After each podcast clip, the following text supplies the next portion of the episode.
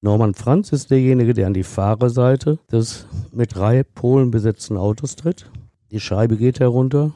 Der Fahrer ist gesprächsbereit, denkt, jetzt geht es um die 75.000. Aber tatsächlich ist Norman Franz nicht gesprächsbereit. Ohne jede Vorwarnung wirft er eine entsicherte Handgranate ins Innere des Fahrzeugs und die explodiert.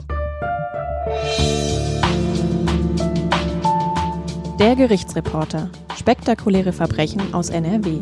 Ein Podcast der WAZ, WP, NRZ und WR.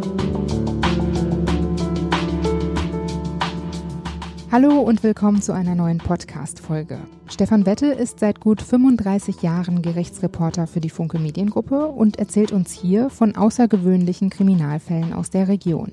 Hallo Stefan. Hallo Brinja. Du erzählst uns heute eine Geschichte aus Dortmund und zwar die von Norman Franz. Fünf Menschen hat er ermordet, seit 21 Jahren ist er auf der Flucht. Noch heute steht er beim BKA auf der Liste der meistgesuchten Verbrecher Deutschlands. Die ganze Geschichte hört ihr jetzt. Ich bin Brinja Bormann, hallo und willkommen zum Podcast. Norman Franz wird im Sauerland geboren, in Neheim-Hüsten. Etwa 30.000 Menschen leben da. Wie wächst Norman Franz auf?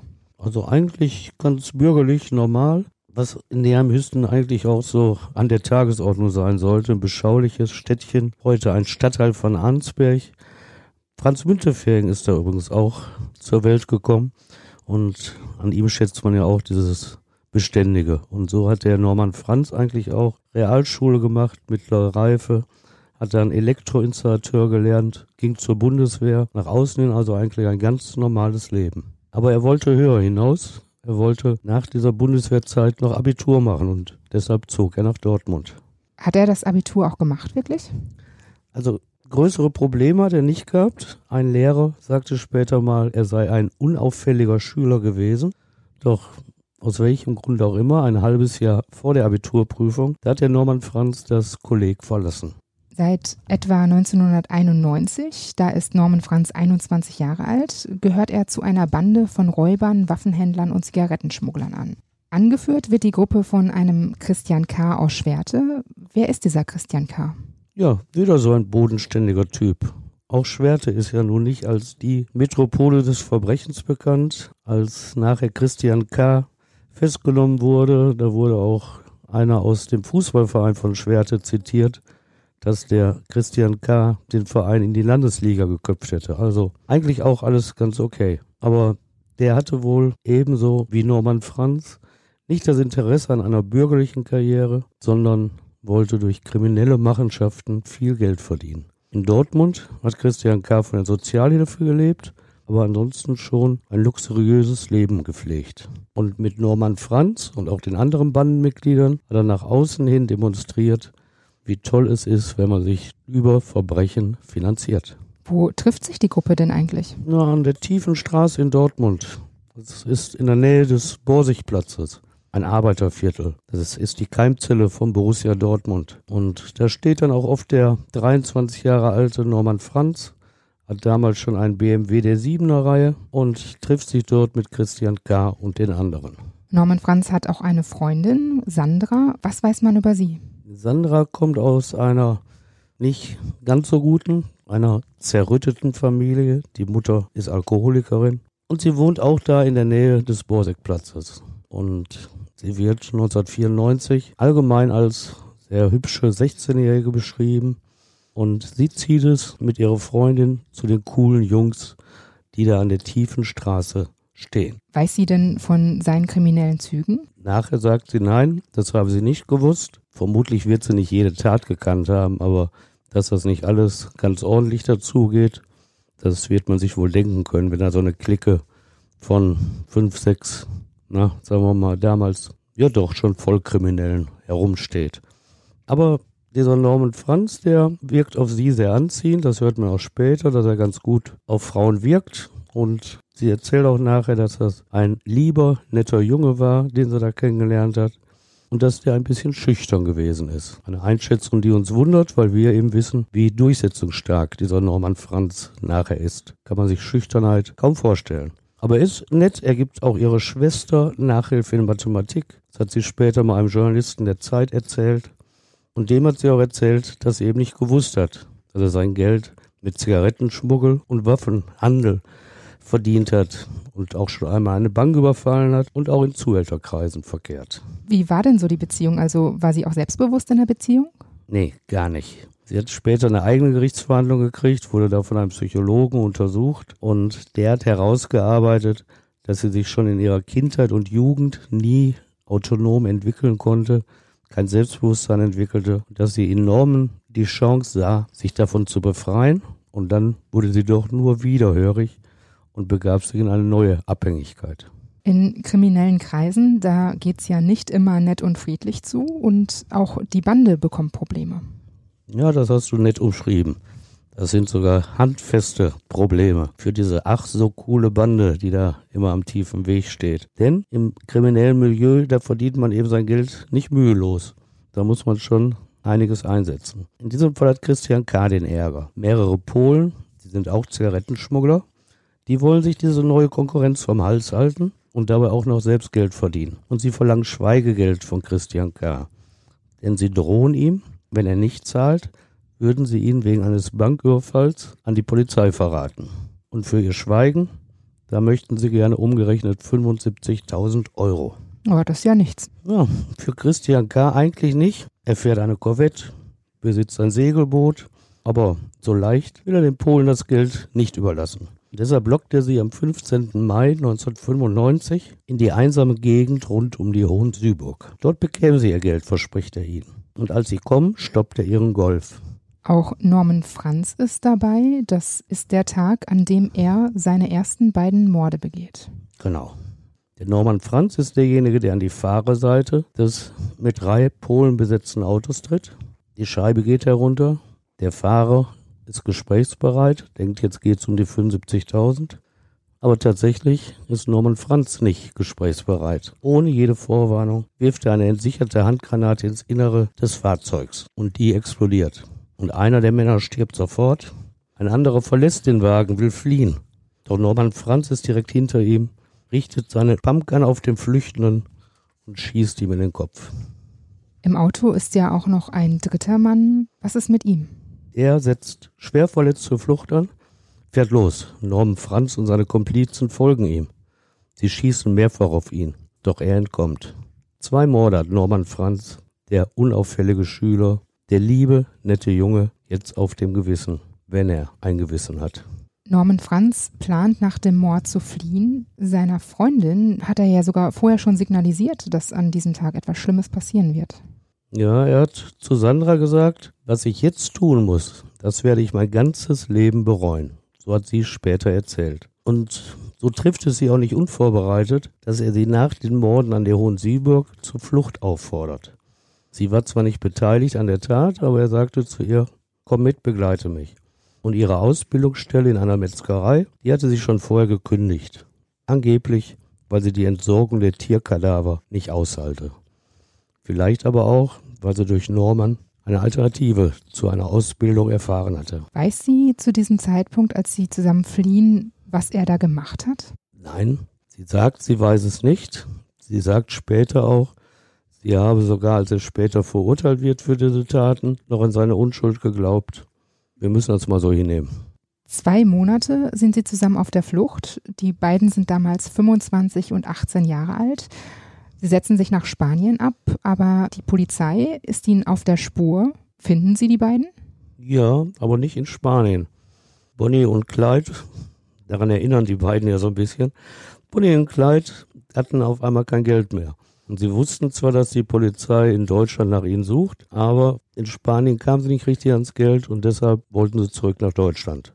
Jetzt waren sie natürlich nicht dumm, wussten, dass sie keinen Direktflug nach Düsseldorf buchen konnten und sind über Amsterdam zurück nach Deutschland gekommen und in Osnabrück, da hat ein Passant den Norman Franz erkannt. Und der hat die Polizei alarmiert und dann kam es im Juli 1995 zur Festnahme in Osnabrück, übrigens ohne Probleme. Die beiden, Norman und seine Sandra, ließen sich widerstandslos festnehmen.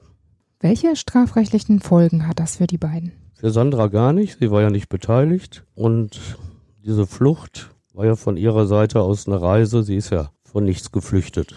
Und der Norman, da sah es ganz anders aus, der kam in Untersuchungshaft. Und die Staatsanwaltschaft hat ihm dann zwei Morde und einen Mordversuch vorgeworfen. Die Staatsanwaltschaft klagt Norman Volker Franz vor dem Dortmunder Schwurgericht an. Zehn Monate nach der Verhaftung bekommt er am 12. März 1996 sein Urteil. Wie lautet das? Lebenslange Haft, nämlich für die zwei Morde und den einen versuchten Mord. Und ab ging es für ihn in die Justizvollzugsanstalt Wuppertal. Seine Freundin Sandra, die hält ja trotzdem noch weiter zu ihm. Warum? Weil sie an seine Unschuld glaubt. So erzählt sie nachher. Norman Franz hatte die Morde auch nie gestanden. Er hat vor Gericht bestritten und das hat sie ihm geglaubt. Denn an der Verhandlung nahm sie teil, hat hinten als Zuhörerin drin gesessen. Und zwei Monate nach seiner Verurteilung, da hat sie auch dem Mann, der laut Urteil ein Leben lang sitzen sollte, da hat sie dem das Versprechen gegeben, ein Leben lang an seiner Seite zu bleiben. Im Wuppertaler Gefängnis heirateten sie. Der Hochzeitstag war der 21. Mai 1996. Da gab es nur wenig Aussicht, in absehbarer Zeit als Ehepaar einmal eine gemeinsame Wohnung beziehen zu können. Achteinhalb Monate später, am 7. Februar 1997, da kommt Norman Franz in die JVA Hagen. Warum wird er verlegt? Das ist der übliche Strafvollzug in Nordrhein-Westfalen. In Hagen, das ist eine sogenannte Auswahlanstalt. Da wird geprüft, welche Haftanstalt für den jeweiligen Inhaftierten die beste ist. Und dieser Prozess erfolgt eben erst, wenn das Urteil rechtskräftig ist. dann weiß man ja, ob einer langfristig ins Gefängnis muss oder nicht. Bei Schwerverbrechern kommt dann zum Beispiel Wehrl in Frage oder auch Geldern ist auch sowas für Schwerkriminelle. Und da sollte jetzt eben geprüft werden, wofür Norman Franz in Frage kommt. Er plant aber nicht, da lange zu bleiben, oder? Nee, er hat das eigentlich eher als Chance gesehen und endlich sein Eheleben in Freiheit durchführen zu können. Und seine Ehefrau hat auch da wieder zu ihm gehalten. Sie ist es nämlich, die ihm ein feines Sägeblatt im Knastjargon nennt man das Engelshaar. Das hat sie ihm ins Gefängnis in Hagen geschmuggelt.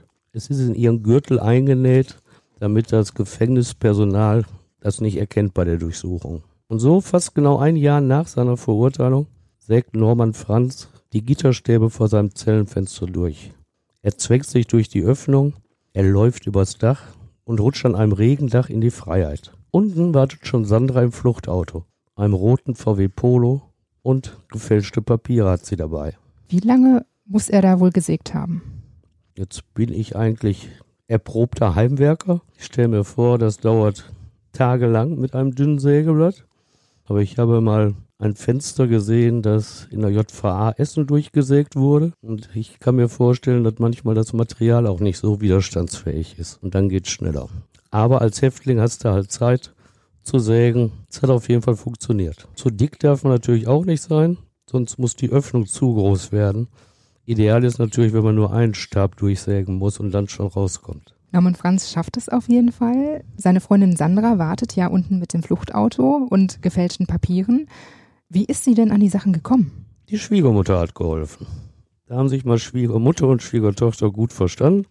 Und die Mutter Franz, eine kleine magere Frau, die ist laut Zeitungsberichten 2002 auch zu einem Jahr Haft mit Bewährung wegen Gefangenenbefreiung verurteilt. Und 2010, da habe ich dann nähere Infos gefunden, da war sie als Zeugin vor Gericht und da hat sie erzählt, dass sie den Polo besorgt hat. Dann ist sie gefragt worden nach dem Sägeblatt.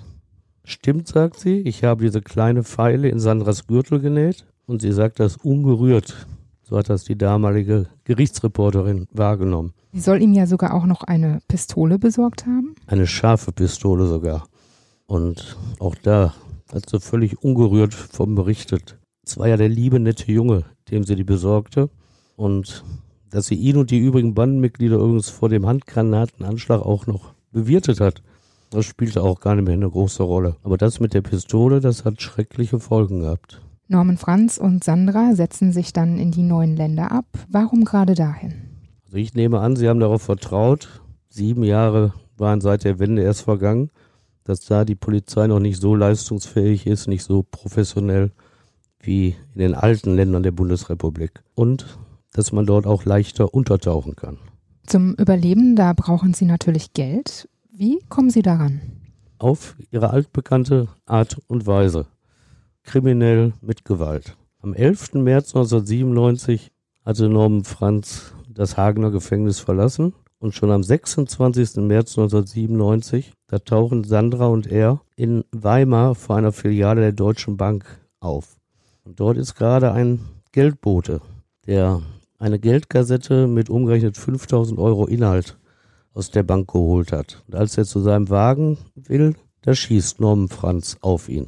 54 Jahre ist der Mann alt geworden. Dann beendete Norman Franz sein Leben für 5000 Euro in einer Geldkassette, die sie dem Sterbenden auch noch entreißen. Norman Franz und Sandra ziehen sich dann unter falschen Namen in ein Hotel in Halle an der Saale zurück und planen da aber auch schon den nächsten Beutezug. Und zwar akribisch. Denn ihnen ist klar, mit 5000 Euro kommst du nicht weit, gerade wenn du in der Illegalität lebst. Und dann planen sie wirklich akribisch, damit es nicht wieder so ein läppischer Gewinn, so eine läppische Beute sein wird. Wochenlang beobachten sie die Fahrtroute und die Abfahrtzeiten eines Geldtransporters, der in Halle den Metro-Großmarkt ansteuert. Und am 21. Juli 1997 geht der Plan auf. Es ist ein Montag, der Transporter wird die Wochenendeinnahmen der Metro abholen. Sandra Franz steuert das Auto der beiden. Norman steigt aus. Ohne Vorwarnung erschießt er die beiden Insassen des Geldtransporters. Und tatsächlich mit umgerechnet 250.000 Euro setzen die beiden sich ab. Der rote Polo wird aber gesehen und die Polizei weiß auch schnell, dass sie nach den beiden suchen muss. Finden Sie die beiden? Nein. Für längere Zeit finden sie die beiden nicht, denn das Ehepaar Franz hat sich natürlich gedacht, dass dieser rote Polo gefährlich für sie werden kann, weil er der Polizei bekannt ist. Und so stellen sie ihn in der Nähe des Stuttgarter Flughafens ab. Da denkt man natürlich, sie seien mit dem Flugzeug geflüchtet, aber nein, sie haben unter falschem Namen sich einen BMW gekauft. Sie haben ja die gefälschten Ausweise, da geht das ja. Und sind dann über Land nach Frankreich und dann Spanien gefahren. Und da verlor sich ihre Spur. Portugal, das wissen wir, war ihr Ziel und da sind sie auch angekommen. Es scheint dann, als gelinge den beiden der Schritt ins normale bürgerliche Leben. Ja, in ein sonniges Leben in Portugal an der Algarve.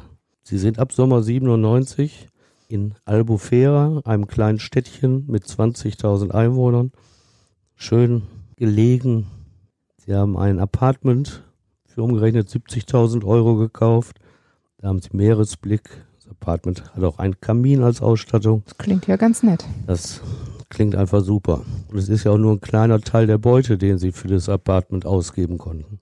Und dann kommt sogar der gemeinsame Sohn zur Welt. Es ist also wirklich eine kleine, glückliche Familie. Und Norman Franz arbeitet plötzlich. Er nutzt seine Alias-Existenzen, denn er nennt sich manchmal Carsten Müller, manchmal nennt er sich auch Michael Stüver und arbeitet jetzt in der Immobilienbranche. Er hat schnell die portugiesische Sprache gelernt alles gut, so kann es weitergehen. Scheint alles richtig gut zu laufen, bis das Auto von Norman Franz bei einer Verkehrskontrolle auffällt. Ja, die portugiesische Polizei überprüft das Kennzeichen, aus welchem Grund sie jetzt auch aufmerksam wurde. Und da profitierte dann die Polizei von der damals auch schon guten Zusammenarbeit der europäischen Polizeibehörden, denn sie erkennt, dass dieser Wagen auf einen Mann zugelassen ist, dessen Name von dem seit einiger Zeit gesuchten Fünffachmörder Norman Franz genutzt wird. Und so ist die Flucht des Ehepaar Franz am 24. Oktober 1998 wieder beendet. In Zusammenarbeit mit ihren portugiesischen Kollegen nehmen deutsche Zielfahnder das Gaunerpaar fest. Übrigens erneut ohne größere Widerstände. Es gibt eine Tonaufnahme, die das BKA im Internet veröffentlicht. Da hören wir am besten mal kurz rein. Ich habe gerade mit dem gesprochen, ne? Mhm. Also der ist super, auf jeden Fall. Und äh, ich, Ende der Woche, ich bin jetzt, äh, werde ich vom Gefängnis für eine halbe Stunde ins äh, Gericht überführt. Mhm. Und äh, da wird dann äh, in, entschieden, ob ich äh, ausgeliefert werde oder nicht. Ich weiß nicht, ob das endgültig ist, auf jeden Fall da findet so ein Vordings statt. Ende der Woche. Jetzt weiß ich nicht wann genau. Ja, ja. Also ich weiß auch nicht, ob das die endgültige. Auf jeden Fall ist das schon mal so eine Verhandlung, so worum es darum geht. Mhm. Äh, ja, mach das mit dem Bekannten ruhig und Ja. äh, ja und äh, wenn er das erledigt hat, Weißt grad- du das? ich habe gerade die Ehefrau angerufen, weißt du, von dem Mann. Ja, ja, ja, ja. Also die war nicht da, aber ich habe im Büro angerufen. Was hören wir denn da eigentlich? Ja, das BKA hat das erst 2018 veröffentlicht. Da haben sie nochmal wieder die Fahndung intensiviert nach Norman Franz und da haben sie dann erstmals auch diese Tonaufnahme zur Verfügung gestellt. Und wenn man da reinhört, stellt man ja fest, dass er auf eine Gerichtsverhandlung wartet und da geht es um die Auslieferung. Also wird es in der Zeit sein 1998 und Anfang 99, als er gegen seine Auslieferung geklagt hatte. Weiß man, wer die Personen sind, über die er da in dem Telefonat spricht? Das ist mir nicht bekannt. Das BKA, wie gesagt, macht da keine weiteren Angaben zu. Was auffällt, ist natürlich, welch sanfte, sogar etwas hohe Stimme der Norman Franz hat. Bei der Lebensgeschichte, die wir bislang gehört haben, haben wir ja eher einen mit rauchiger, lauter Stimme erwartet, aber es ist ja so ein Bürschchen, so hört er sich an. Norman Franz sitzt im Gefängnis in Portugal, aber auch da plant er nicht lange zu bleiben. Nee, denn er hat einen sehr starken Freiheitsdrang. Zuerst wehrt er sich gegen die Auslieferung nach Deutschland, doch im Juli 98 lehnt der portugiesische Verfassungsgerichtshof seine Beschwerde ab. Er soll ausgeliefert werden. Aber Franz nimmt das nicht hin und er kennt sich aus. Und so verlässt er am 28. Juli 1998 als freier Mann das Zentralgefängnis von Lissabon. Wie ist er da rausgekommen? Ja, Schuster bleibt bei deinen Leisten, wieder einmal mit einem Sägeblatt. Keiner weiß, wie er da rangekommen ist. Jedenfalls hat er wieder die Gitterstäbe durchgesägt und hat sich diesmal an Bettlaken abgeseilt, um in Freiheit zu kommen. Also die ganz klassische Methode. Und seitdem, dem 28. Juli 1998, gibt es von ihm kein Lebenszeichen mehr. Was passiert mit Sandra und dem Sohn? Sandra kennt sich ja mit dem Fliehen aus einem Gefängnis nicht so aus. Sie bleibt da. Und zwar in einer Zelle zusammen mit ihrem acht Monate alten Sohn. Und nach einem Jahr wird sie ausgeliefert nach Deutschland. In Deutschland beschreibt sie übrigens die Zelle, in der sie in Portugal saß, als ziemlich dreckiges Loch. In Deutschland findet sie auch nicht mehr nur gute Worte über ihren Norman, sondern distanziert sich jetzt von ihrem Ehemann. Sie reicht die Scheidung ein und legt seinen Namen ab. Vor der Jugendstrafkammer des Landgerichts in Halle wird ihr ja der Prozess gemacht. Was kommt dabei heraus? Eigentlich eine recht geringe Strafe dafür, dass du an drei Morden irgendwie beteiligt bist. Und vor diesem Hintergrund muss man vielleicht auch die Scheidung sehen und die Distanzierung. Sie hat also den Justizbehörden gegenüber signalisiert, dass dieses Kapitel abgeschlossen ist. Dazu kam das psychologische Gutachten, dass sie abhängig war von Norman Franz. Und so bekommt sie für die Beteiligung an den mörderischen Raubüberfällen in Weimar und in Halle eine Jugendstrafe in Höhe von sechs Jahren und drei Monaten. Der Prozess, der läuft ja unter starken Sicherheitsvorkehrungen ab. Warum? Also da gibt's zwei Erklärungen. Die eine ist, dass die Polizei fürchtete, Norman Franz könne vorbeikommen, um seine Frau in seiner grenzenlosen Liebe zu befreien. Die andere Möglichkeit ist natürlich, dass er mitgekriegt hat, dass sie ihn mittlerweile belastet mit ihrem Geständnis und auch erzählt hat, dass sie von seiner Brutalität total geschockt gewesen sei. Und deshalb könnte er natürlich auch sich rächen und versuchen, sie auszuschalten, so eine Belastungszeugin auszuschalten. So oder so ist eben größte Sicherheit angeordnet, der Saal ist verdunkelt, Vorhänge zugezogen und selbst die Angeklagte trägt im April 2000, als gegen sie verhandelt wird, eine schusssichere Weste.